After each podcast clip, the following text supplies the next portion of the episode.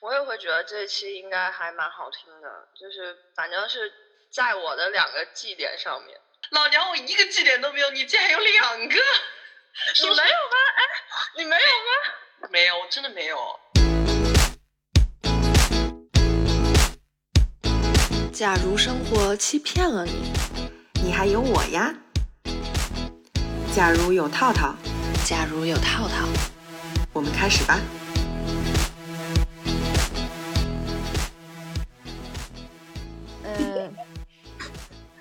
大家好，欢迎收听我们一月一期的《假如有涛涛》。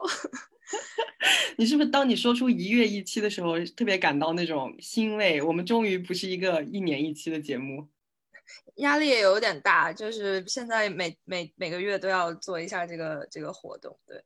对，把它变成了一项好像必须要完成的工作。但其实你仔细想想，我们才一个月做一期，哎，你知道很多人做 podcast 一星期出两期的，我都不知道他们怎么出的。妈呀，精力充沛的王者，以那么短的时间，那么出那么多量的 podcast。有那么多话可以聊吗？我就在想，把一辈子的话都聊讲完了吧？可能人家就不需要一个沉淀的过程，人家就一直是一种在产出 输出的过程。所以上期的节目，不知道大家听得开心不开心，有什么想法？我觉得我们上期节目有点抑郁。哦，真的是是有些人写来了伤心的。那倒没有，他们好像是挺。就是有很多抑郁的共振，然后跟我们产生了共鸣。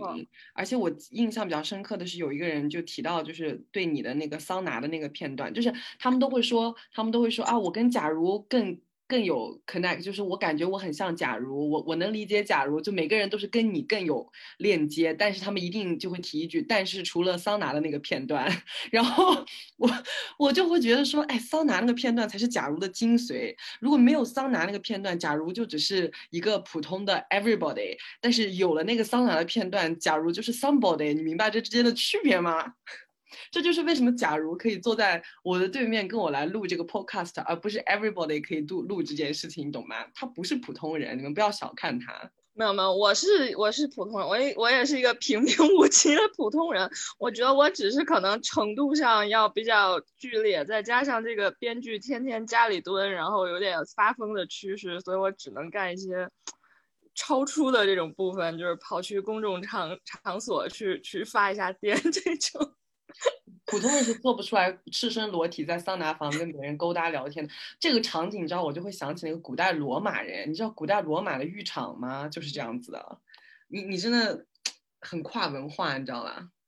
就不太像我们比较传统的东亚文明的女性，就所所以我们俩在骨子深处有一点相似之处，你知道吗？无法抑制的那种不一样的那种惊世骇俗的部分。大部分的评论都是说跟你比较，跟你比较有链接感，跟我的链接感比较远。我可能就实在是太惊世骇俗，跟大家不太一样。然后，呃，还我还收到私信，就是催我们说新的这一期能不能快点出。然后，因为我们上期在节目里面已经暴露了这一期的主题嘛。嗯，我也会觉得这一期应该还蛮好听的，就是反正是在我的两个绩点上面。老娘我一个绩点都没有，你竟然有两个。你没有吗？哎，你没有吗？没有，我真的没有。别看我是一个 sex life 这么丰富啊、旺盛的女人，但是我没有哎。就你知道，有有些女人就是她就没有的，我就没有，我就非常不幸的是那个没有的人。精神祭点，这这这，我不是说我聊到这两个词，然后我自动升天了。精神祭点就更没有了，我连肉体祭点都没有，还精神祭点。听众朋友们，这个是一个巨大的爆料，我也是今天，真的吗？真的啊？你有吗？你有肉体祭点吗？当然了，肯定是有啊。真的吗？不是每个女的都有，那你就是幸运的那种了。天呐，我嗯，那这样讲来，我还真的嗯，就是一下感觉到自己的不同寻常之处。我可能，我我我像我这种惊世骇俗的女人，也有这种被被普罗大众抛弃的一点。上天还是公平的，忽然觉 上天是公平的，我不想要这种公平。OK OK，那既然就是聊到了我们这期的话题呢，其实是就是最差也要像你的猫一样。我这期其实是想讲一下，就是如何寻找到高质量的恋人，以及高质量的恋人到底是怎样的。那其实，呃，为什么会想到这个标题？其实也是因为我跟套套都现在都是猫咪的妈妈了。嗯，然后上期也提到过养猫这件事对我们生活带来的一些影响，确实是在精神层面上感到了一种更富足，然后更平静的这样一种状态。我们到底是怎么从绩点一下跳到了这个主题上来的？就是你到底是怎么生拉硬扯过来的？我的脑子都还没有转过来。我想，哎，我们明明是要讲我们这期主题叫高质量的恋人，不知道怎么回事，一上来就在黄暴，而且是你带头的，我都没有想到。一般情况下，我们两个人里，你是负责含蓄的那个，我是负责把话题引向不良方向的。结果没想到让你开次场，你就直接把开场搞得这么劲爆，然后就莫名其妙拉回了我们的主题。是是因为你。报了这样大的一个消息以后，我感觉我就兴奋了起来，你知道吗？那个陈顺，你抽到你的绩点是吧？你 而且你的两个绩点到底是哪两个？你到现在还没讲，然后你又跳回到我们猫咪的事情，你先给我把两个绩点讲完再说。两个绩点，那就是一个猫咪，一个是男人嘛？那那啊？那这两个是你的绩点吗？什么意思？你的意思是提到这两个话题，你就会兴奋？对啊，我就是会上网，会几个小时一直看猫片的那种人啊。你不知道吗？我怎么会知道？你这种奇怪的爱好，我怎么会知道？哎，那我发罗宝那期 vlog 你有看吗？我没有。你你这个你这个你这个叛徒，声称在外面看猫片，你女朋友的猫你都不看的，你算什么看猫片的观众啊？但是我觉得听众朋友会们会理解我，就是大家我我看到大家对你的猫咪也是有一些 最初的这个指摘，就是 有点像一个大叔。我的我的猫怎么了？有什么指摘？你给我把话说清楚。我今天就要为了罗宝宝一战。虽然沉迷猫片，对颜值也是有要求的。哎，我的罗宝宝长得很好看，好吗？他就是一个沮丧的中年男青年，怎么了？难道不像吗？他长得好像一个人哦。他他他是可能是另外一个 category，不是我我的那个口味所在。我今天晚上回去就要跟罗宝宝说，你远在北京的一个姐姐，就就是对你产生就是有偏见，她连你的猫片都不看的，她对你有颜值歧视。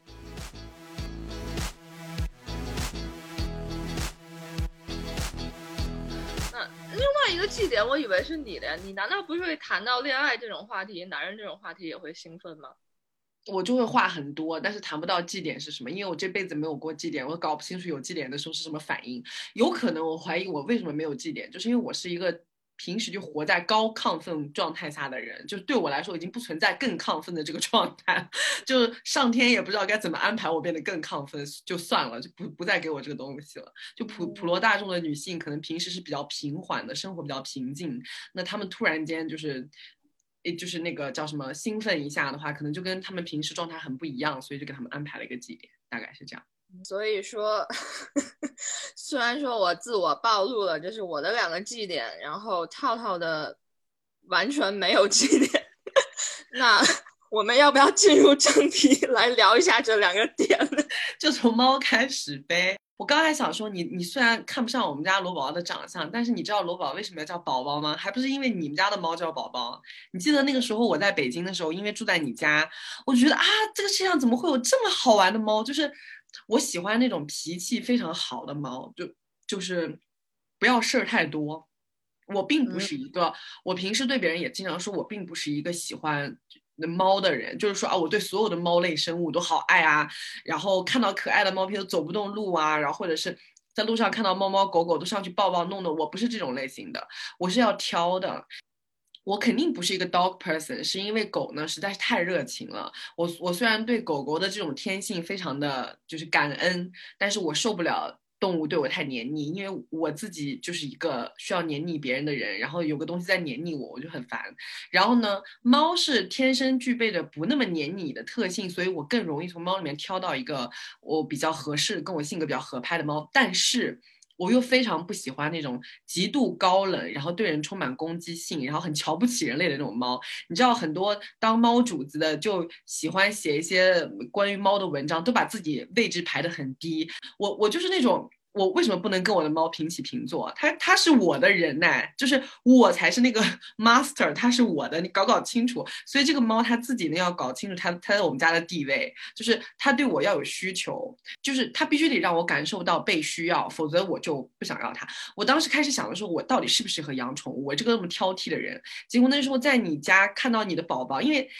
大家你们可能不知道，假如的猫也叫宝宝，它的猫可能全名叫假宝宝，然后我的猫叫罗宝宝，所以 我们俩的猫名字一样。我告诉你们，然后我当时看到假宝宝呢，然后我就觉得假宝宝性格怎么这么好，就是你想摸它你就摸它，你想。整个身体压住它，你就压住它；你想蹂躏它，就蹂躏它。当然，我不是在虐猫，就是说，就是你想玩它，你就玩它；你摸它就摸它，它不会烦你，也不会打你，也不会攻击你。它好像对你对它的这种摸爬滚打感到很愉悦的那种感觉，它很平静。我当时觉得，哎呀，如果我要养猫，我就要养这种，我就我就天天跟假如说我要把它假宝宝偷走，然后或者是你能不能不要养假宝宝，假宝宝送给我？当然我是开玩笑的。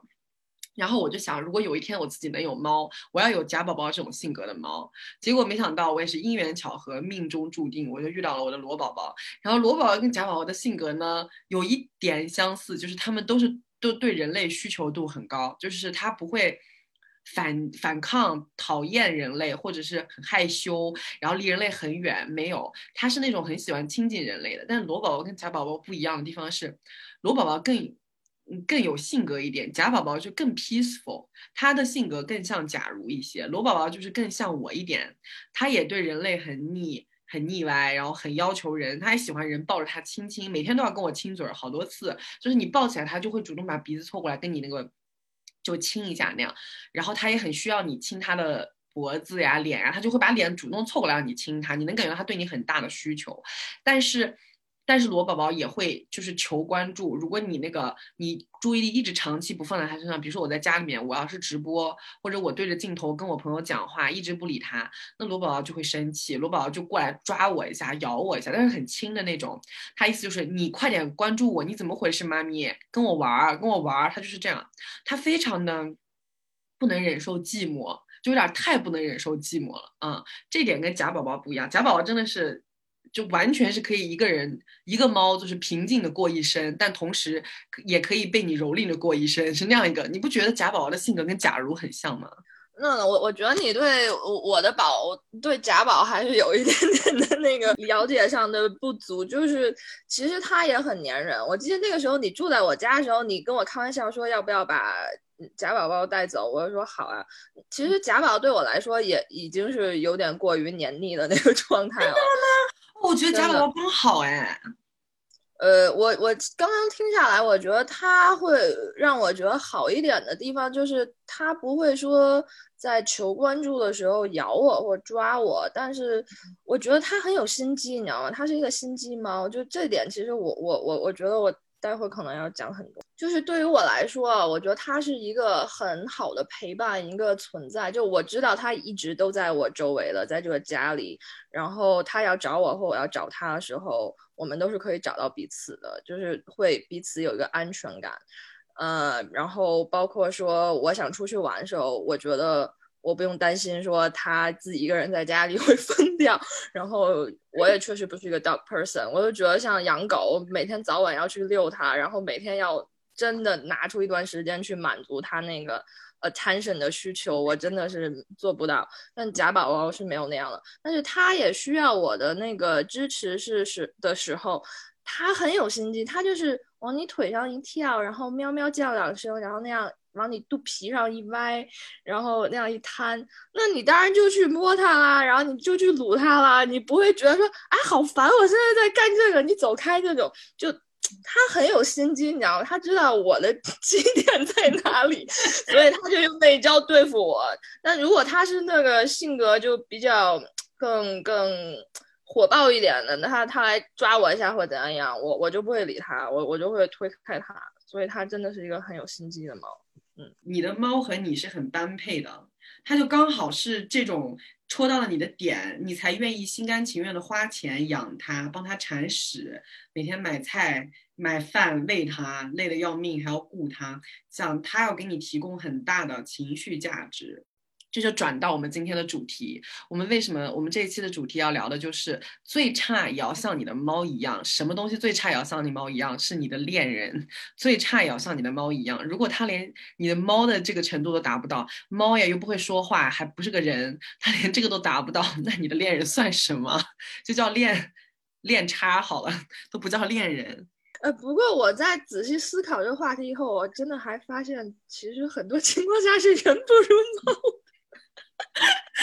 真的，因为猫不会给你惹那么多麻烦。虽然就是猫给你带来的 responsibility 是很基本的那种，就是一个就是 daily routine 那种啊，给它喂喂饭呀，弄弄屎尿啊什么的，就像个照顾一个没有智商的小朋友一样，那种就低成本不长大的小朋友。但是人不一样，人要让你操心的各种问题，你需要解决的麻烦太多种多样了。所以你觉得，如果一个人要像猫咪一样，刚刚也提到了情绪价值，那他是一个现在是一个会说话，然后有更多心思的一个活物了，觉得他要怎么给你提供情绪价值才可以呢？你想，如果罗宝宝是个猫，它对我求关注的方法就是轻轻的咬我一下，或者是抓我一下，这种方法就会变成它就会过来逗弄你一下，对不对？它就不是你的猫的方法是撒娇，是那个在你面前嗯嗯，我的就是过来就是那种犯贱，你知道吗？就戳你一下啦，捣你一下，然后就那种理我理我理我，就变成这样子。我觉得我们的猫对我们。采取的手段都是很符合我们很吃的那一套，你知道吧？如果说我的猫跑过来跟我撒娇，嗯嗯，我可能就不会要它，因为我这个人不是很喜欢非常不够 manly 的。就是如果它跟我撒娇的话，我就觉得好像我在 dating 一个弟弟。但我这个人自从我人生中第一次第一个男友是比我小以以后，我就再我再也不要跟年纪比我小的人谈恋爱，就是对这种很地系的人我不行。但是我对那种。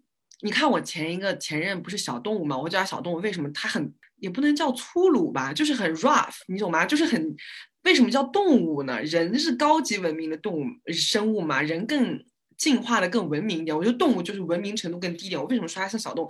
它的那种行为举止就像丛林里面的一只动物，一个 creature 什么的，不知道是啥玩意儿，反正是那种感觉，就让你有点野性。很 wild 的，安排而且还因为野性就让你觉得很 manly。我是这种比较偏向 manly 的这种，他越文雅娴静什么的，我可能就不行。就比如说你的猫，虽然它撒起娇来啊好可爱，但是它如果变成人，我应该不会跟它谈恋爱。嗯，哇，那这个真的很说明性格呀。我这样想起来，我真的很喜欢那种就是。呃，带一点羞涩感的男性，我就觉得我会变成，就突然之间变成一个老色批，会去逗弄他们，然后觉得如果对方被我逗弄的害羞了，低头那种不好意思笑了，就兴奋的升天那种。我觉得你很适合日系男的。嗯，对啊，我确实在日系男的。你刚才的形容让我突然觉得就很日系，不知道怎么回事，脑中就出现那种漫画里面那种，就是少女漫画里面的那种男的，然后这里还被画的带一点点红晕，那个线条，对对对，那个线条就浮现在我脑中。所以其实你的猫不就是这种人吗？如果它变成人，你会跟它恋爱？我们上次也提到，呃，它如果变成人，然后又能赚钱，然后又保持现在这个性格特征，肯定会跟它结婚呀。你不会觉得它黏了吗？你现在觉得有点黏了，那它变成人就不黏了吗？哎，这个怎么讲呢？还好吧，因为大部分时间我还是会觉得很幸福的时候，就比如说我深夜赶稿，我写完的时候已经两三点了，然后我这一天可能没有跟任何人交流，或者说就是干的这种出门的事情很少。这个时候就内心感觉会有一点空落落的感觉，然后回头看到他，他在我旁边那个沙发上盘成一个球，在陪我写稿，然后我就觉得心里好感动，然后就会亲亲他，然后抱起来把头埋进他的那个毛球里面，然后觉得啊好幸福。所以我觉得，如果说他是一个人，然后我在那赶稿，然后他也就是在旁边睡觉啊，或看书啊，或干他的事情，但是我知道他是在那等着我或陪着我，我还是会很开心。但是我觉得这是我们的多想哎，猫在那个时候可能单纯就是在睡觉，并不是在陪我们。只不过它反正也就是要用那个时间睡觉的。我不管。假如倔强的 unicorn，我不管，我不管，我就要这样想。所以说我我要又要硬转了。所以说，就是我从刚刚那个例子想到，我觉得说我为什么喜欢这种猫系的恋人，或者说喜欢一种猫一样的存在的恋人的话，我觉得是那种陪伴的感觉，它不打扰你，然后它没有一种压力感，它就是一种你也分不清它到底是在等你在陪你，还是它就只是待在那里睡觉而已。就觉得它单纯的存在在我旁边的那个存在就很美好，我就很喜欢它的那种陪伴。然后我觉得他那种陪伴还带着一种对我的信任，就应该是说，呃，那个假如不会突然开始放 B 曲，然后让我 睡不着觉，或者假如他来把他打一顿，或者就是说 这种陪伴里面是对彼此有信任的。然后我觉得那个东西真的是我很喜欢的。然后，如果他是人的话，我觉得应该是是理解我的生存状态，并且信任我的这样的一种方式，在陪伴和支持着我。其实你就是提到了安全感，因为你们互相的那种信任是建立在极强的安全感上的，就是非常的相信对方不会害死自己，非常的相信对方会给自己营造一个很舒适的环境。就感觉把自己的生活和生命都交给对方手上了，没关系，因为猫对你很信任嘛，它其实就是相当于把生命交给你了，它知道你不会打死它，然后而且会养育它，所以就对你很相信。然后这种充足的对你的信任，可能是我们平时在人身上很难得到的。对，确实是这样，因为，嗯，我发现大部分情况下，你去不管说路上遇到猫啊，或者说你自己的猫，你不会想的。呃，或者我会有人这样想吗？如果你家猫经常往外跑的话，你可能也会这样想我家猫是那种，我只要把门要打开的话，它就会往回跑，就它绝对没有那种想要离开的那种心情。我的我的猫也是，就是让你觉得它它对你非常的依赖，而且只愿意跟你在一起。对对，所以说对它这种安全感，反正我觉得如果没有外在的一些因素影响下。我和他都不会主动的去离开他的，也不会主动的就抱着一些坏心眼去去算计或者说去伤害对方。对对，相当于他不仅是他信任你，你也是这样信任他。你知道他不会害你，他不会突然间上来抓你、咬你或者攻击你，或者忽然性情大变，半夜在你睡觉的时候跳到你的胸口把你跳死。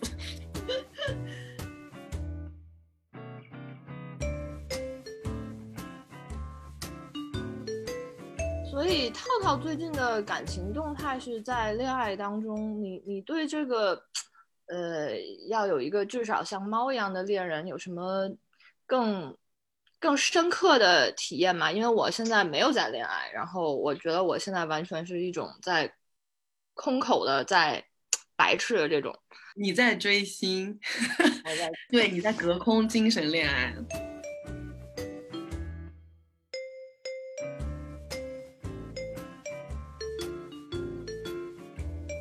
我跟他相处到现在已经，再继续下去过不了多久，就快半年了。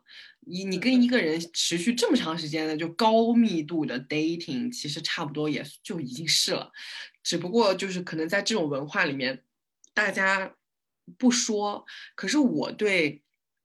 啊，恋爱关系的定义就是你们是 ex exclusive 的，就是一一对一的，然后你们确认是一对一的关系，并且长时间的保持在，也就是长点 long term 在一起，超过六个月或者接近一年，一直是一对一的话，我那我觉得就是就是恋人了，不管你们说不说是还是不是，就是事实恋人。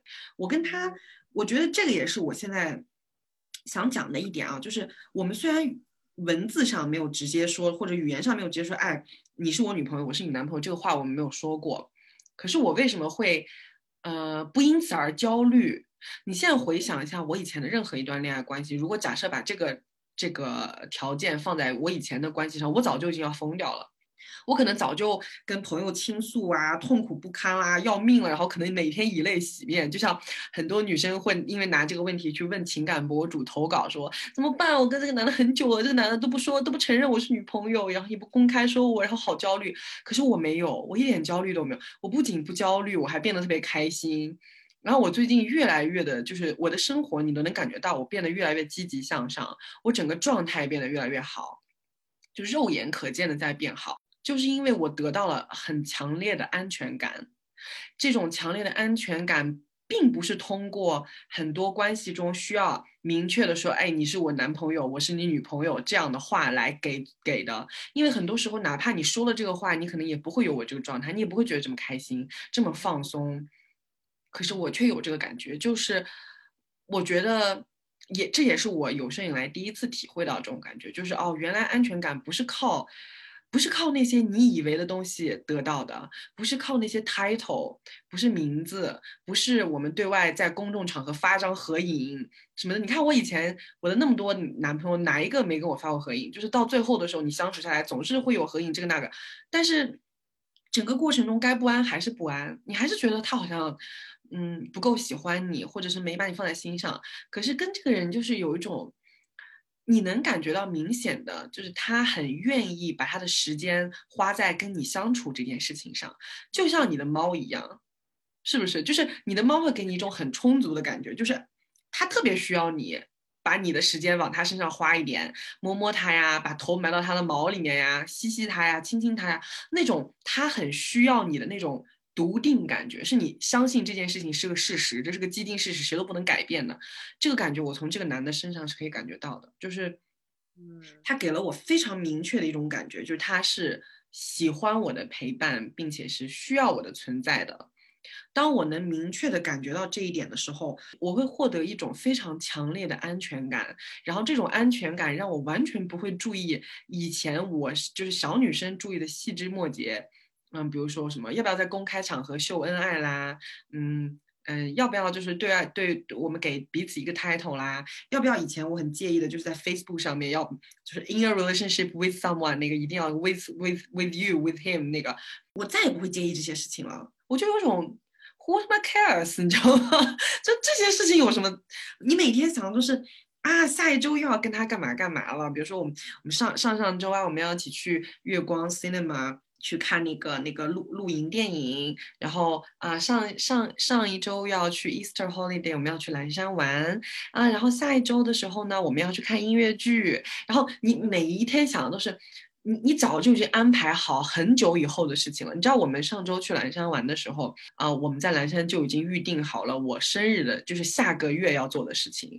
就你会感觉到一个人在不断的把他的时间安排在你身上，给你计划，并不是说跟你计划什么三五年的未来，说什么啊五年以后老子娶你什么的，不是这样，而是。近在咫尺的，让你觉得可以每一天都有所期待的活下去。就是今天我就在期待明天，明天我期待后天，这个月我期待下个月，不是那种很长久的、让人喘不过气的虚幻的压力。什么啊，未来什么什么时候，等我有钱了我就娶你啊，不是那种听起来像假话一样的东西。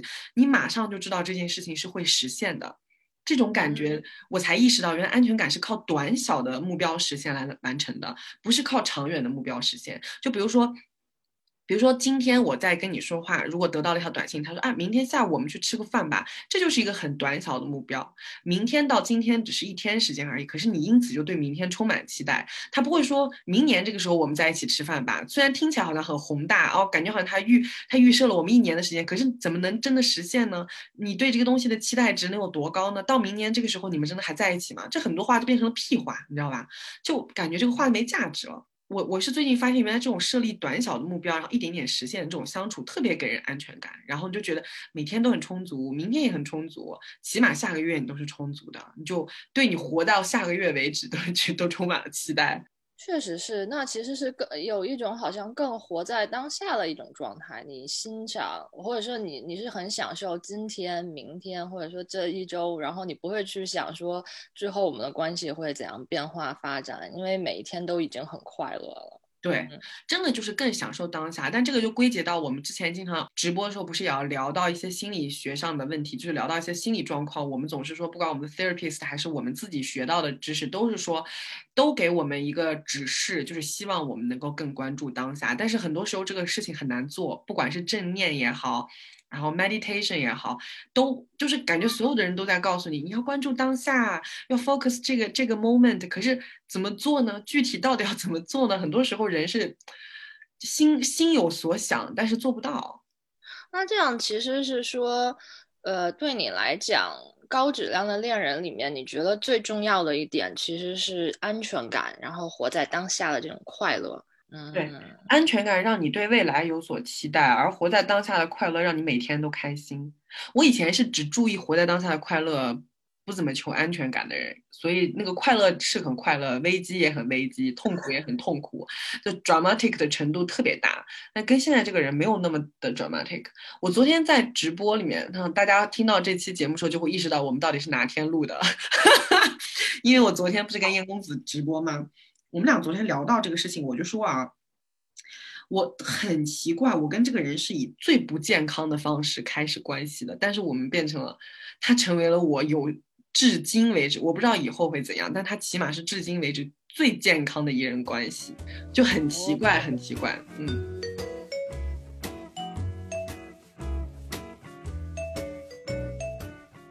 你来说，安全感是很重要。对于我来讲的话，我觉得其实是理解和信任。刚刚也讲了很久很多了，但其实理解，我发现这个事情，呃，很多人对理解的理解。就以为是说啊，我知道，比如说我知道，假如是一个什么什么样的人，他是编剧，比如说他可能就经常晚睡，然后晚起这种，呃，可能我觉得他性格是一个呃有点木讷，或者说有点急躁或者怎样的一个人，呃，就停止到这了。但是我觉得那个不算一种理解，我觉得那个是对。一个周围的人一种过于简单的盖棺定论，我觉得真正的理解其实是说你要去理解这个人的成长经历和背景，他为什么变成了现在这样一个状态，他的整个一个思维的逻辑的一个顺应的链，然后在这个基础上，然后去理解，比如说今天他跟你抱怨了一件事情，然后他为什么会在这个事情上有这样的一种反应。其实这些东西都是贯穿在一起的，所以就我记得之前有一个在豆瓣上看一个帖子，就是两个人因为奶茶打架嘛，我觉得那个帖子很好笑，就是因为奶茶两个人在电梯间贴大字报贴了好几个来回，哦那个事情看对吧？那个事情看起来很荒谬，就觉得这两个人好闲，但其实我觉得背后可能透露的就是这两个人之前。那成长的背景，甚至说那一段时间他们经历的一些精神压力和东西，所以我觉得理解其实是很难的，并不是说我们跟这个人待了相处或者认识了一段时间，我们就真的完全能理解这个人。你永远不知道他可能过去的某一件经历对他造成了一个。伤痛或影响是在以后的任何那种很微小，甚至很莫名其妙的时刻会蹦出来，影响他有一些行动，有一些行为。所以觉得你要理解一个人，是要花很长的时间、很长的心力、很长的精力去考虑说这个人到底是怎样，然后或者说他为什么是现在这样的反应。理解是这样。难的一件事啊，所以我觉得这可能不是任何 人都能做到，但我会觉得说，我是希望能有一个，呃，尝试会来理解我的人，而不是说一个很快就会 jump to conclusion 的一个恋人。我觉得大家可能经常会有这样一种倾向，就是说，呃。比如说，我觉得套套是一个很喜欢冒险的人，所以他会怎样？但是你那个东西就太快了，太 jump，你你完全省略了前面一段很多的东西。对他给你贴贴了一个标签，他不是真正带着实心诚意的那种愿望去理解你的。其实可能当我真正理解你以后，我不会说你是一个很很喜欢冒险人，而是说我会觉得你是追求另外一种。呃，经历追求一种经历更大化的这样一种状态，嗯，所以我觉得说这个东西可能也是，嗯，比较难达到吧。我觉得是可能，如果你想比猫系恋人要更多一点点的话，想要的那种精神的追求。最开始我们提你猫系恋人的基础，其实你刚刚不是提到了陪伴嘛？这个是猫很容易能做到，但是要理解这个就需要人类的智商了。所以对猫来说就是更高级的东西。这就是我们认为你先有了第一级，就起码像你的猫一样，你先要做到能够陪伴，然后能给你那么充足的安全感，能有这两个，这个人就已经非常厉害、非常了不起了。你知道有多少人在这个世界上根本找不到这两个什么陪伴和安全感，最缺的就是这两个。但是如果有了这两个，起码像你的猫一样了以后，你作为一个人，你要有人类的智慧，就是你我刚才你刚才说到的这个，就是要有理解。这个理解是超，我觉得是对人来说都是一个比较有挑战的东西。就是你说的，它不是一个普通人。就是随随手就具备的能力，它其实是需要一点自我开发和一点，嗯，怎么讲，就是一共情的能力。他需要有愿意去理解别人的这个意愿，因为理理解别人其实是很费劲儿的一个事情。如果他自身没有这个意愿的话，不会费这个老大劲儿去做这个事儿的。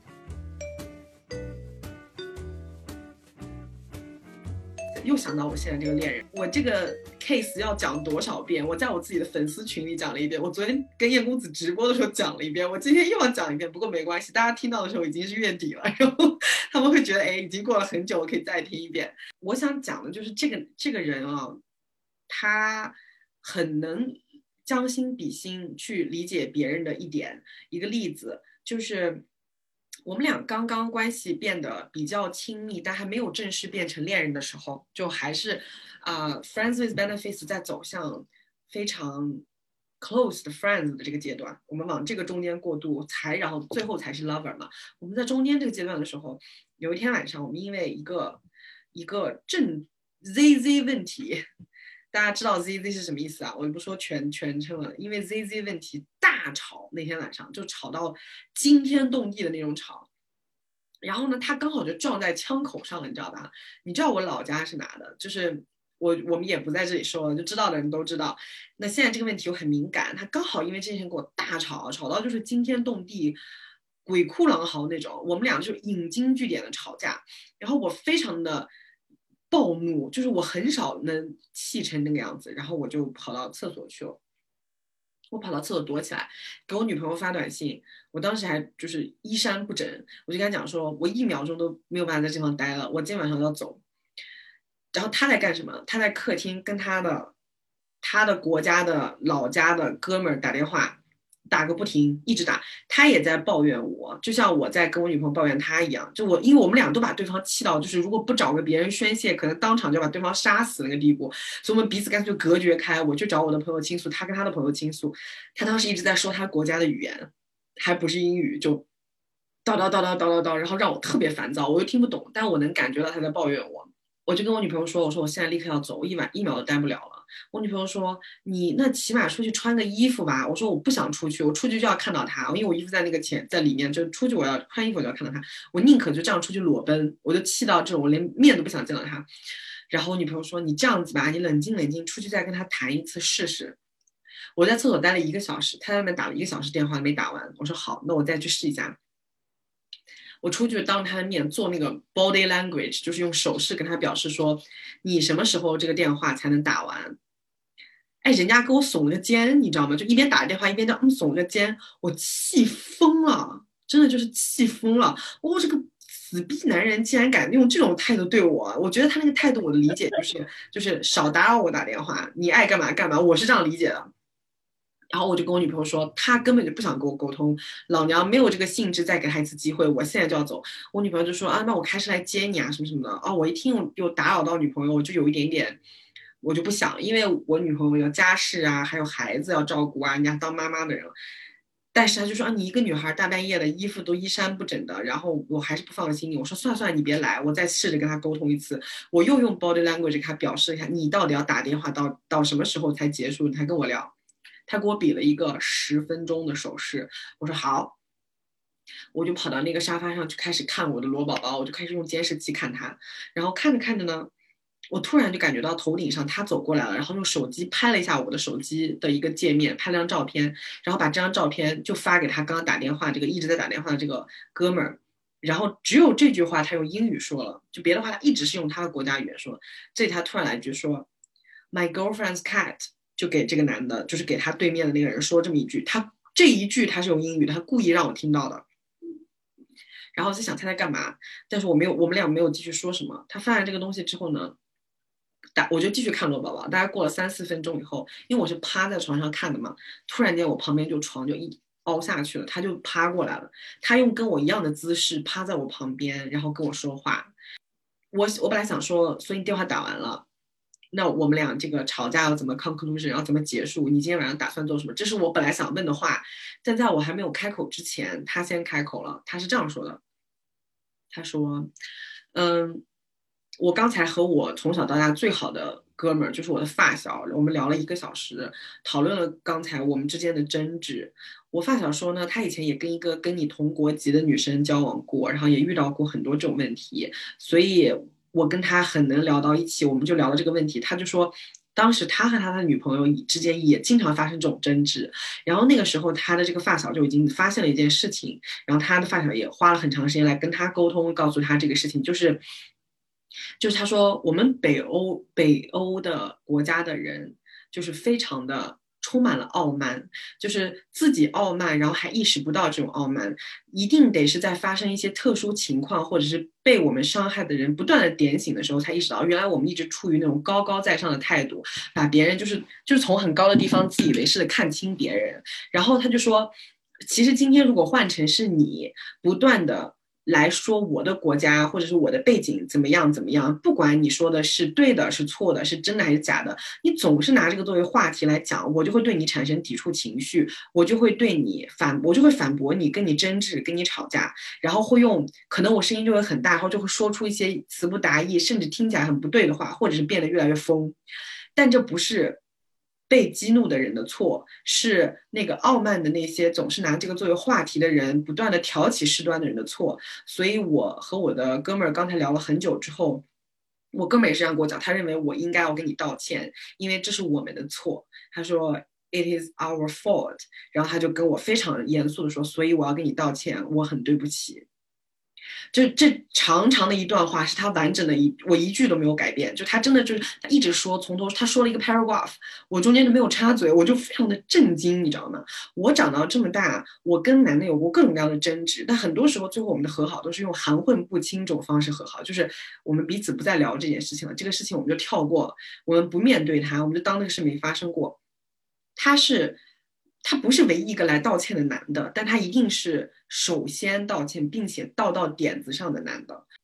我当时看到他既然道歉了呢，我就我想说，那既然你道歉，那我也道歉。我就说啊，那不好意思，刚才呢，既然你道歉了，我说我也很对不起，因为我的声音很大，我说起我就是我跟人吵起架，就是那种发狂那种大声，他的耳就是他对声音非常敏感，耳膜又受不了，就被我刺激到。我说所以让你很痛苦，也非常对不起。然后后来。我就说，我说我我我非常的高兴你跟我道歉，不是因为你跟我说了对不起，而是因为你知道我气你的点和我觉得你我认为你错了的地方到底是什么，你你你找到了这个点，就是我不满他的态度，我不是不满意他说的话本身，我不是一个不可以跟别的国家的人讨论文化差异或者是讨论一些不同之处的人，我不是那种啊很民粹或者是觉得我自己的背景或我自己国家就一定是世界第一，我不是这样的人，但是。如果你一上来的态度是高高在上的，是比我比我高很多，你是从上至下的。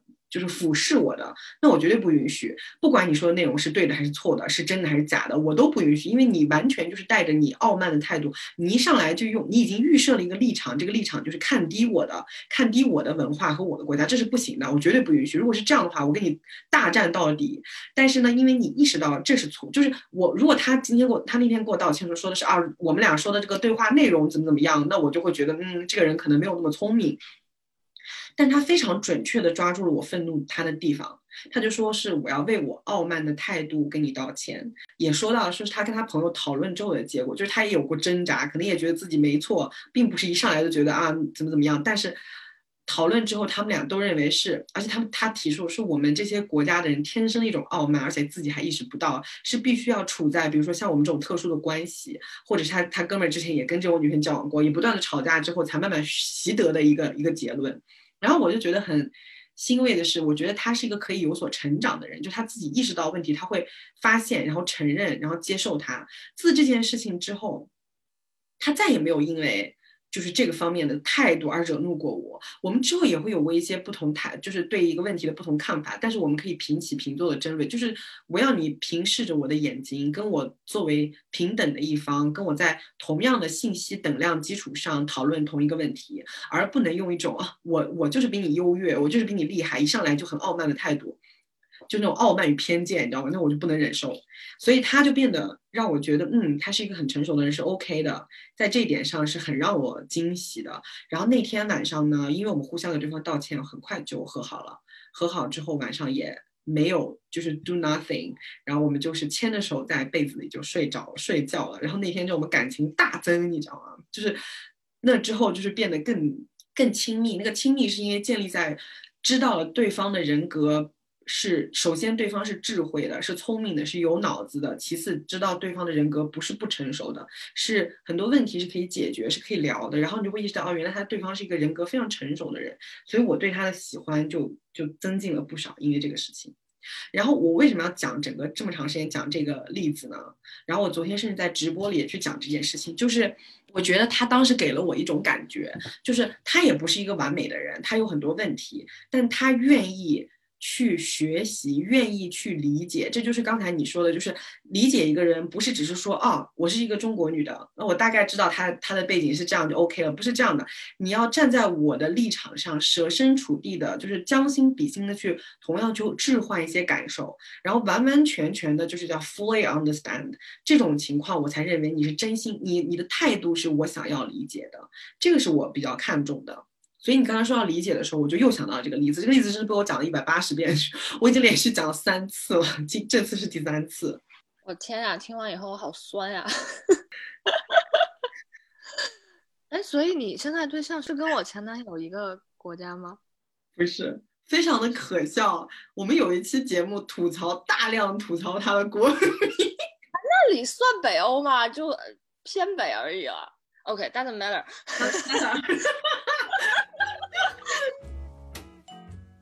就最可笑的是，我现在回想起来，我们有一期节目是大大疯狂吐槽，然后我也是没有想到有一天我会跟他们国家的人谈恋爱，是很奇怪。没事的时候可以把之前录的那期拿出来再听听那段，就是在一一两年前的那个太那个想法 就很奇怪。但是你知道，一个文化养出来百种人，每个人都是不一样的。而且我这件事情结就是结束之后，我有什么感觉啊？他朋友质量很高，你知道吗？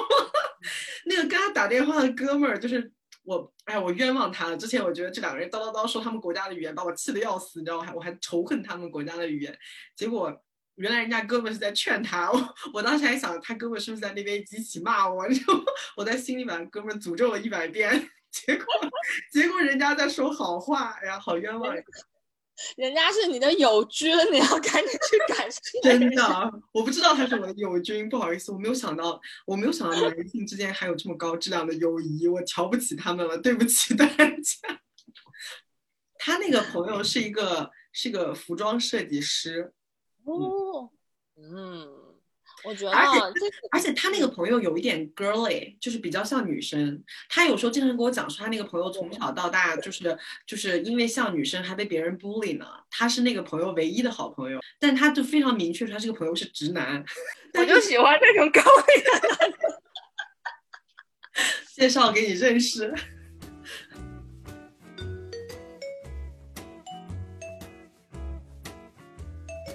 就是你确实两个人在相处当中，一定要尝试去换位理解对方，因为这怎么讲呢？就是我经常想啊，如果我完全复制我自己，然后出来另外一个假如，我就跟他能够完全很好的相处嘛？我觉得可能也不可以的。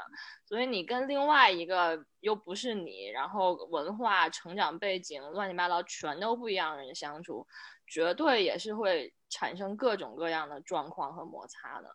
这个时候确实说，我们有时候说啊，你要好好沟通，要解决问题。其实怎么去沟通，怎么去解决问题，真的是要学会换位思考。你要去了解那个人他在当时当地他为什么有这样的反应的时候，其实很多时候我们理解本身就可以去构成一个这种问题的解决了，并不是说啊，我们达成一个说啊怎么分担家务，怎么怎么付账，或者怎么就是做一些事情的实际性的东西，而是说你对。对彼此的这种理解、这种态度、这种愿意沟通的这种态度，它本身就是一个解决的一个过程了。对，有的时候其实你可能。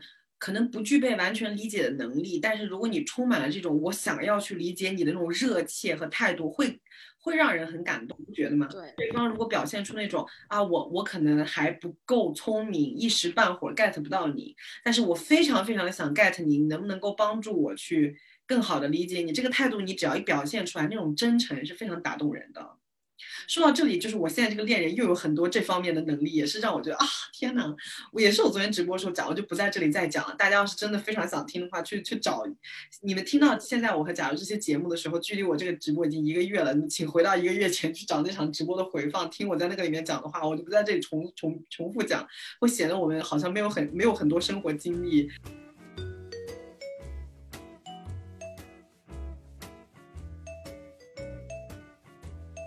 个其实是我想说的另外一个，我觉得高质量的关系里面必须要有一个东西，就是说，嗯，你要去，不是说你必须啊，当你觉得这个人没有必要的时候，你也不要这样做。但是我觉得高质量的恋人其实是应该让你感觉到你是被他信任的，就是他相信你是有能力跟他一起构建一个关系，你是有意愿跟他一起。构建一个关系，就是这种信任，包括说他相信你是有能力去过好你自己的生活，做好你自己的事业，就这种信任，我觉得也很重要。对，就是怎么讲呢？我觉得很多情况下，嗯，大部分的人，包括我自己，都有一种就是好像不想耐受住对方那种问题状态的那种那种。一种状态吧，就比如说，如果你有一个什么烦恼，我很快就会说，啊，那你这样做就好了。但其实很多时候，我们缺的不是那个说解决的那个方式，可能我们甚至都想到了说应该怎样怎样做，但其实是说。我们缺的是一种情感上的理解和支持，那这个就是刚刚我们也提到的那种情感价值，其实是想要说对方在这个时候有一个陪伴，是知道说啊，假如靠你的能力，你是能完成这个项目的。虽然现在有一些这种困难，然后你有一些痛苦，我愿意在你这样的时刻陪伴着你，跟你一起度过。但是那些你需要自己面对的事情，我相信你可以自己去面对，自己去解决。这个东西我觉得也很重要。嗯嗯嗯，我反正是不太喜欢那种就是跑出来指手画脚，就说啊你这样做就好。其实那个根本不是重点，甚至有时候我觉得就是，我觉得很多时候。真的扪心自问，当自己提出那些见解的时候，你都没有想过你的恋人或你的朋友，他其实是不是早就都想过做过这些东西？其实你说的那个东西，是不是你在偷懒？是不是你在逃避你朋友的一些痛苦，逃避一些你作为朋友应该分担的那种？对，就是你没有提供情绪价值，你在提供工具价值。可工具价值，我需要你提供吗？我们大家都不是傻子了，很多简单的一些道理方法，其实我们自己都知道、都懂，不用你来讲。这不就是，其实就是那种很像、很像那种当爸爸的那种人来指导你，就有那种中年男子特别喜欢当老师，然后喜欢教导你，然后还有那种。当老爹那种感觉，就是我觉得是那种父权社会养出来的那种男的吧，他那种爹性太足了，你知道吗？就是他觉得我谁都是我爹，呃，我是不是谁都是我爹？是我都我是 谁，我是所有人的爹。因为你知道，我我上高中的时候，我们高中的男生特别喜欢拿“我是你爸”这句话来，就是彼此调笑调侃。经常拿这句话，就是我是你爸，我才是你爸，然后你是我儿子，就是那种，就他们好奇怪，他们一定要在这个事情上争出一个谁是谁的爹，这个好像就是从他们很小的时候就脑子中有一个权威的意识，就 idea，就是当爹的那个人很厉害，就很奇怪，他们就会觉得当爹的人很厉害。我不知道女孩会不会产生这个想法，你会小的时候会有一种觉得当爹的那个人很厉害吗？男的就会有，男的就有一种，男的和男的彼此之间，我当了谁的爹，那个另外那个人就比我低两级，他就是我的小弟，他就要听我的，我就觉得我可以把他踩在脚下，我好爽。然后最怕的就是被别人当当成别人的儿子，就是被别人当成儿子，说你你是我儿子，我是你的爹。就哦，高中男生特别喜欢开这种玩笑，初中的时候也是，还有小学的时候，我真是从小听到大。我觉得这个东西真的很神奇，因为那这样想，因为我自己如果说有人说，假如我是你爸的话，就如果说我还挺喜欢对方的，那我会想，那我就就是来占你便宜嘛，你是爸爸，你要养我呀，你要宝贝我呀，就就是三个这样。所以从这个角度来讲的话，男性即使他跟他爸爸其实也没有那样的能够亲密，没有那种亲密，等于对，只有控制与被控制，王者和奴隶之间的关系。就是从侧面去想，他们这种调侃和玩笑的成因是什么？就是觉得当爸的那个人是更有魄力、更霸道、更掌权、更 powerful 的，他们之间那个关系也是不存在爱的，对不对？本来应该是你会觉得说啊，当父亲的那个人是要承担更多的责任，照料我、关爱我、疼惜我，没有男性之间没有这个，他当爹的那个人难道不是要付出更多的责任吗？但他们是觉得当爹的那个人可以获得更多的利益。你看他的那个思考角度都不一样，这也是，就如果说让我说绝对不要的恋人身上的某种特质，我觉得就是爹系的那种。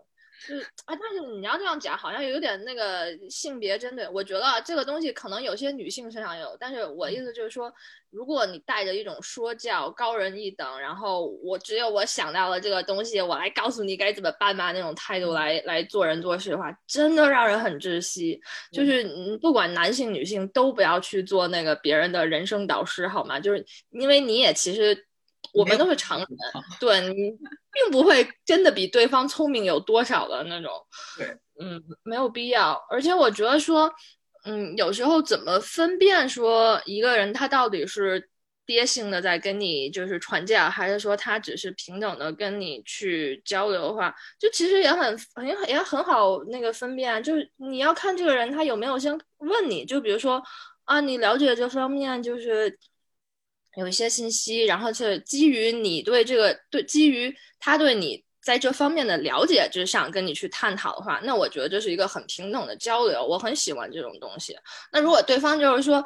啊，我真的在电影院出来以后，就听到很多这种直男发言，我都会觉得很窒息。就是说，尤其是科幻片一出来，好多男的在那给你那个自己女朋友讲说，哎，那会儿你看懂了，然后巴拉巴拉，人家女生还没回答你看没看懂，好不好？然后你就在巴拉巴拉给人讲，我就觉得好窒息。就人家搞不好比你看的还懂呢，然后你 搞不好在心里面想说，你说的什么狗屁？要不要听一下我的见解？再想想算了，讲了你可能也听不懂，还是不说了。然后哦，真的很受不了。然后我觉得有时候甚至说，如果我跟一个男性或者说女性就聊一个我完全不理解或不了解的一个范范畴的一个东西，我其实也很喜欢听他们给我讲，就是给我分享。但是那个态度是说，呃，你觉得比如说。哎，你知道什么什么游戏吗？那这个游戏我为什么觉得好玩？它对我的意义是什么？巴拉巴拉这样这样，因为我就知道这个游戏对他的意义，然后我能了解到这个人。但如果这个人开始给我讲这个游戏是一个叫什么什么样的一个脚本家做的，那个公司又怎样怎样，这个游戏超难玩的，我跟你讲，就聪明人才能玩懂，你这种智商得在我的领导下才能玩。再见，就就那种感觉。就是其实那种你会接受的别人的分享，包括很多女性朋友之间彼此的分享，他们不是用那种高高在上的态度在跟你。他不是在强制的压迫你，而是跟你讲一个能让我开心的东西。我好想让这个东西也让你开心。你他会有一种很真诚的觉得说，我是想一个 share happiness 的心情跟你在说这个话。这种态度就会让你接受说，哦，那我们来试试看吧。我也想听听看，而不是用那种啊，你看到了吗？你知道吗？这个只有老子我这么聪明的人才懂的东西，我现在居居高临下屈尊告诉你了。你现在也知道得到了一个大秘密。你知道很多男的喜欢在这种上什么？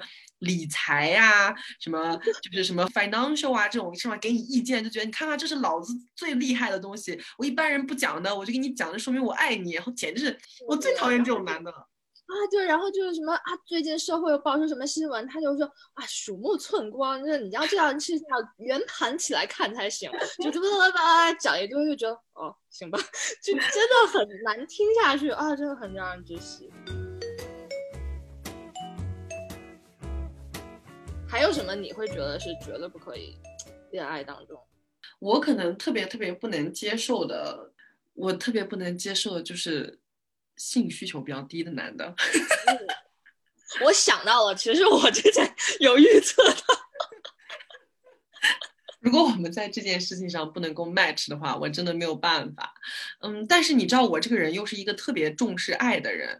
如果我已经先爱上这个人了，我可以忍受千辛万苦去帮助他克服这个难题。但如果在千辛万苦的克服之后还没克服掉，那我就会放弃，因为这个事情就属于，就是我的意思就是说这个问题非常的严峻，但我不是一上来因为他有这个问题我就不要这个人，我就瞧不起他或怎么样，不是，我会有一种，如果前提是我已经爱这个人了，那我真的是会真的像个玛利亚圣母一样，就是帮助他，然后扶持他，帮他解决。但是对我来说，就我们等于说我们的生活中就只剩这个问题了，因为这是最大的问题，不解决这个问题，生活中没有别的。然后我就会尽全力去尝试解决这个问题。如果尽了全力，这个问题都无法解决，那么这段关系就结束。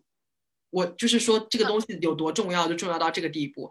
就是它重要，但不是我立刻就会抛弃一个人的原因。但是它是我决定这个关系会不会存续的最重要的一个特点。一个男的能不能成为我的恋人，最重要的就是他在这个能力和需求上跟我匹不匹配。也就是说，如果对方是 asexual 那个性取向，你绝对不会考虑跟他。绝对不会，我我根本就不会爱上他，就是连最开始那个前提都没有。我刚才说那个前提很有可能是最开始我们有正常的 sex life，然后我已经爱上他了，后面发生了意外，比如说他出现了车祸，或者是因为什么心理疾病，然后导致啊，我会我会尽我的全力去尝试帮助他怎么样，但是在帮助之后发现还是不行，那我就放弃。就对我来说，这是这是一个 top one 的问题。如果这个都搞不搞不定，我不行。就太重要了这件事情，asexual 的人就是我只会做朋友，就尤其是女孩，我认识我的确也认识一些 asexual 的女孩朋友，那没问题，反正我们之间不会有心胸想要做我的恋人，asexual 是绝对不可能的。我有一个问题，嗯，就是你刚刚讲说你没有 G spot，然后但是这件事就对你来说非常的重要。嗯，我我虽然没有 G spot，我也会有 orgasm 呀。这件事情之间不冲突啊？难道你认为所有的 orgasm 都是来自 G spot 吗？嗯，这是一个很好的问题。你们这些有 G spot 人是不是就是这样子的？就是那种有点钱的人就觉得所有的快乐都来自于钱，真浅薄。这个比喻我没有办法 get 到，因为我没有钱。就是。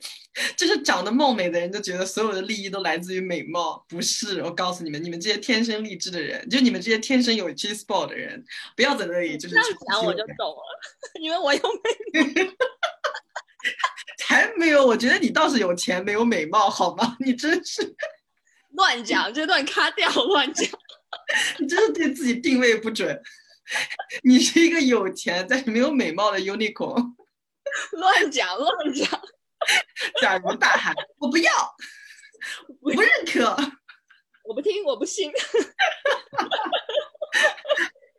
怎么回事？我们刚才不是在讲颜色心理问题，又突然间讲到色情话题。就是我跟你讲，我们不可能不讲色情话题。就作为恋人，绝对不要的特质，就是他不能是一个。那个方面需求能力跟我不匹配的，所以就是换句话来说，我想我现在的一个对象，我之所以跟他在一起，就是因为他在这方面跟我太匹配了，简直了！我最开始我喜欢他，完全是从这里出发的，因为我们本来就是 friends with benefits 变过来的嘛。我现在唯一担心的就是，自从我们变成了逐渐变成了恋人关系以后，反倒不如我们在 friends with benefits 阶段的时候那个质量好了，我就非常的生气，我就有点感觉我还不如退回去呢，气死了。因为你知道，我们只是 friends with benefits 的时候，一星期才见一面，然后每次见那一面的时候超级珍惜，你知道吗？就好像明天就不会再见了呀。我们就是那种啊打打到那个那个那个没有明天，你能明白吗？就是啊，就是就是就是打到度到没有明天。但是，但是自从因为我们现在非常笃定的每天都有明天以后，就是我刚才说安全感太充足了，以至于没有那种危机感了，再也不是那种把明天当成世界末日来度这件事，然后就变得非常的懒散。很多时候你就变成只是陪伴了，真的就变成你和你的猫的关系了。你看你的猫就没有 sex life，怪了，就可怕了，好不好？就只是陪伴了，就变成了我们现在的，比如说一周见三次，其中有一天都完全是陪伴，就真的没有那个。就你就你就觉得有点难过，我有时候想想这件事情，就觉得图什么呢？还不如就，还不如最开始的 就一直保持 friends benefits 的关系，可能现在还非常的干柴烈火。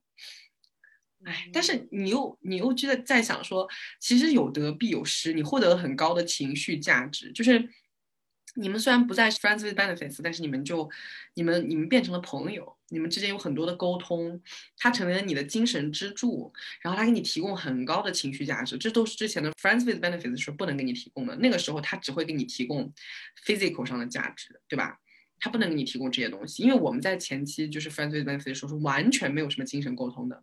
我们后来之所以变成了朋友，就是因为精神沟通逐渐增多，不断的吵架，因为像我刚才那种大吵特吵的情况越来越多，慢慢的意识到对方的人格、性情，然后从这种吵架交谈中建立了友谊，然后我们是我们是友谊加上前期的 physical 的关系，然后才慢慢发展成了长期就是比较稳定的恋人。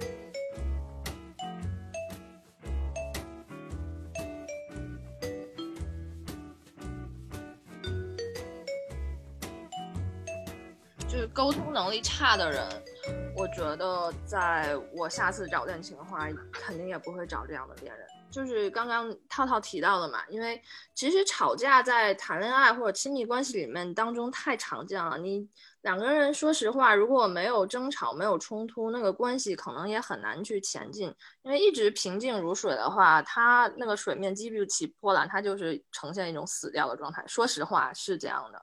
所以我最近也看一些书，就是说。如果你认为一段关系好标准是不吵架，那可能你这段关系基本也死掉了。就是要给他一定起冲突的这种空间，冲突之后看你们怎样去化解这个冲突，这个很重要。基本上，如果你们有一个很好的沟通方式，你们的关系会从这种沟通，呃，从这种冲冲突里面得到一个良好的升级的。所以这个对，呃，也是比较磨练。自己和对方的一种沟通方式，我觉得像你聊的，就是你最近的这个对呃恋人嘛，就是一个听起来很很能够沟通，就是他能够理解争吵当中两个人是有情绪化的表达的，冷静之后也可以理性的再去探讨这些事情，再去达到一个和解。我会觉得我经过去经常遇遇到一些他。自己带着情绪跟你沟通，但是呢，他又不能理解你是带着你也是带着情绪跟他在吵架的。最后呢，你就会那个症结在说你为什么要这样对我？那这个东西是没有也这样对我了呀。对，就是你你这个东西争吵是无解的，因为你在情绪里面就是会有一些过有一些超过的表达。那这个我觉得大家都都是需要理解的。那另外一种我觉得受不了的是那种。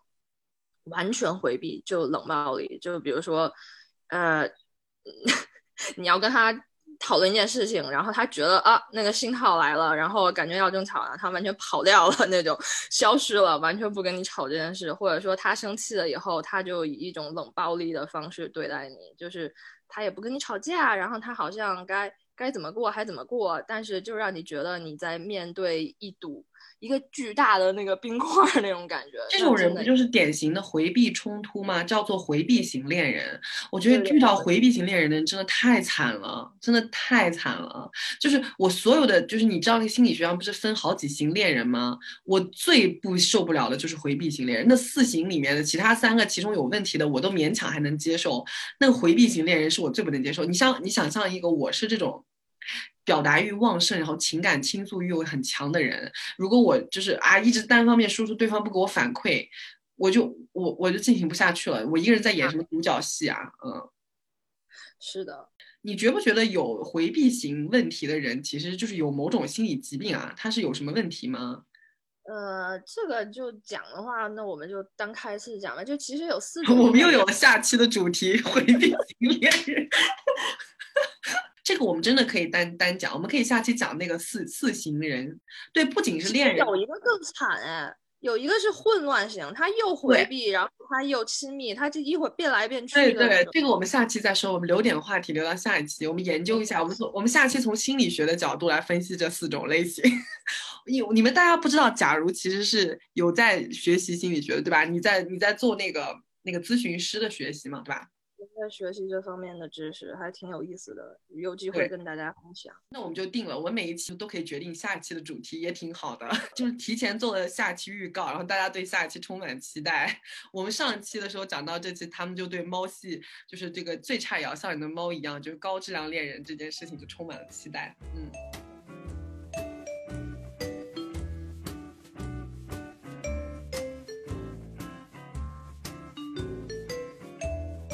最后想说一件事情，我觉得很关键，就是虽然我跟套套在这里噼里啪啦讲了半天猫系男友呃恋人，呃，也讲了很多养猫以后自身的这些改变，但是希望大家不要冲动 养猫。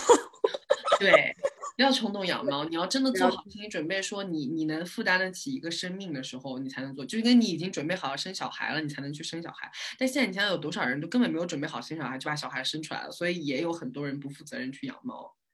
对，千万不要，因为你你不要抛弃它。这个猫被抛弃掉，就跟人被抛弃掉一样一 一样以后一样，也是会产生这种心理上的很大的创伤的。包括这个小猫咪，虽然我们讲了它很可爱，它会闯祸的。它半夜在那跑酷，它把你花瓶各种东西推到地上。在你地上吐毛，然后到然后发情的时候到处撒尿，我的猫到处操毯子，然后讨人厌的时候讨讨起厌来气死你，然后你要给它铲屎，它的屎尿又那么臭，你的宠物生病你要带去看病，花很多钱，你要负担它的那个健康，你的经济经济上面是要受到很大的挑战的，你真的做好心理准备了吗？就所有这些东西你都准备好了，你才能去负担一个生命。我觉得就是你看，我并不算是一个，我本人不是一个爱猫人士，我也不是只有可爱的猫猫才喜欢的那种类型。但是我我唯一具备的条件就是我做好心理准备去养一个生物，一个生命了，我才养了我们家罗宝宝的。我都我甚至都不是那种那种啊天天说猫可爱的那种类型的人，我就突然养了一只猫，然后它就成为了我的家人。我觉得像具备的像我这种，首先你经济稳定，然后你人格独立，你有能力负担生命，所有这些东西你能想象得到的痛苦。疲惫、肮脏，然后疾病这些东西，就像结婚，哎，那个结婚誓词来了，对，把那个结婚誓词念一遍，你能够承担他的病痛、贫穷，什么全部都可以跟他荣辱与共，然后你再去养一只猫。所以到最后还是猫是恋人。你要养猫之前，先把那个结婚誓词问自己一遍。没错，就是真的要扪心自问问啊，就你不可以说就是啊，我觉得我可以你就去做。那我觉得你这个状态，你就去看猫咖或者什么乱七八糟朋友家去摸摸人家就好了。你不要真的去养。那个从某种角度讲上讲，因为你养猫的这个 commitment 跟你跟另外一个人结婚的 commitment 差不多，差不多。只不过你连离婚都不可以，因为另外一个人的话，你跟他离婚了，然后你让他滚蛋了。人家还可以自律的活，那猫咪要怎么办？对不对？对，对，就是要对生命有敬畏感。嗯，它不是你的玩具，对，它也不是让你觉得心情好的一个工具，就它是一个活生生的一个，对，是你的恋人。好吧，那我们今天的这个，嗯，最差也要像你的猫一样，一边讲了各种乱七八糟的情色情话题祭点，然后也讲到了养猫的注意事项，然后也讲到了我们两只的两家的分别叫同名的贾宝宝和罗宝宝。我觉得肯定他们都不知道我们两家的宝宝名字是一样的。竟然不知道，我拍我家猫的美照。我知道你家猫也是个中年大叔，明明跟我们家罗宝宝长得那三半斤八两，然后还说我们家罗宝宝长得丑，真是的。回去就要跟罗宝宝讲，你被贾阿姨，你被贾阿姨歧视了，罗宝宝。他自己的儿子也是一个丑不拉几的中年男子，还敢歧视你？no no no，那绝对不是。那你倒是发出照片，到时候让我们广大的听众朋友评评理，看是贾宝宝好看还是罗宝宝好看。这是一个宝宝和宝宝之间的 battle 啊。对，好吧，那就这样子吧，让我们期待下个月再跟大家见面。对，那就下个月再见，也祝大家能找到高质量的恋人。好，最差也要像你的猫一样。拜拜，拜拜。